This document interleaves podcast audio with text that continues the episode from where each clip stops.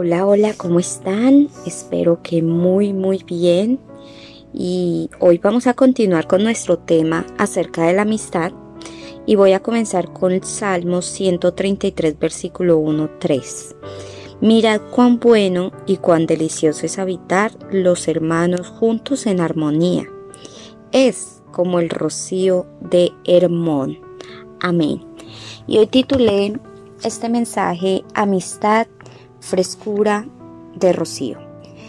Bueno, ¿te has preguntado por qué en las mañanas hay goticas de agua sobre todo? Pareciera que quiso empezar a llover y se detuvo. Esto se llama rocío y se forma porque la humedad que tiene el aire se enfría y se condensa. Y nuestro Dios es tan pero tan sabio que ideó este fenómeno para mantener húmedas las hojas y las raíces de las plantas mientras reciben el agua necesaria cuando hace mucho calor. Volviendo acá a la Biblia, el monte Hermón es el monte más alto de Israel y es el único que tiene nieve todo el año. Las aguas de su deshielo forman el río Jordán. Y mira que hace una comparación, o mira más bien la comparación que hace David con la amistad y el rocío del monte Hermón. Es, es única esta comparación porque un buen amigo nos hace la vida deliciosa. Un buen amigo la llena de frescura, la amistad.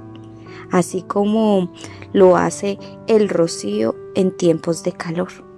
Y la amistad es una idea maravillosa que se ideó Dios para que la disfrutemos, para que disfrutemos la vida con estas personas. Y mucho más que eso, cuando Dios ve una amistad maravillosa, envía su bendición y vida eterna. Así que te quiero que te preguntes el día de hoy, ¿son tus amigos como el rocío?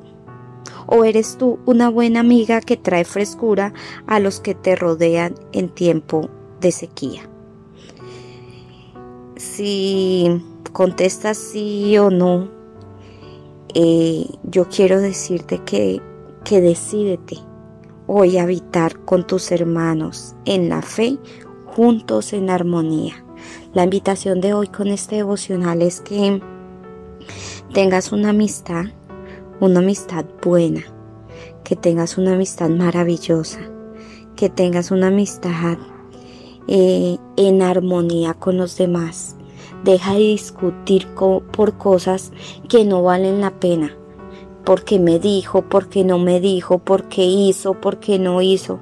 ¿Para qué se discute por eso? Más bien seamos luz en el camino de otras personas y la invitación es esa. Y hay algo muy bonito que dice el rey Salomón en la Biblia y dice, y amigo hay más unido que un hermano.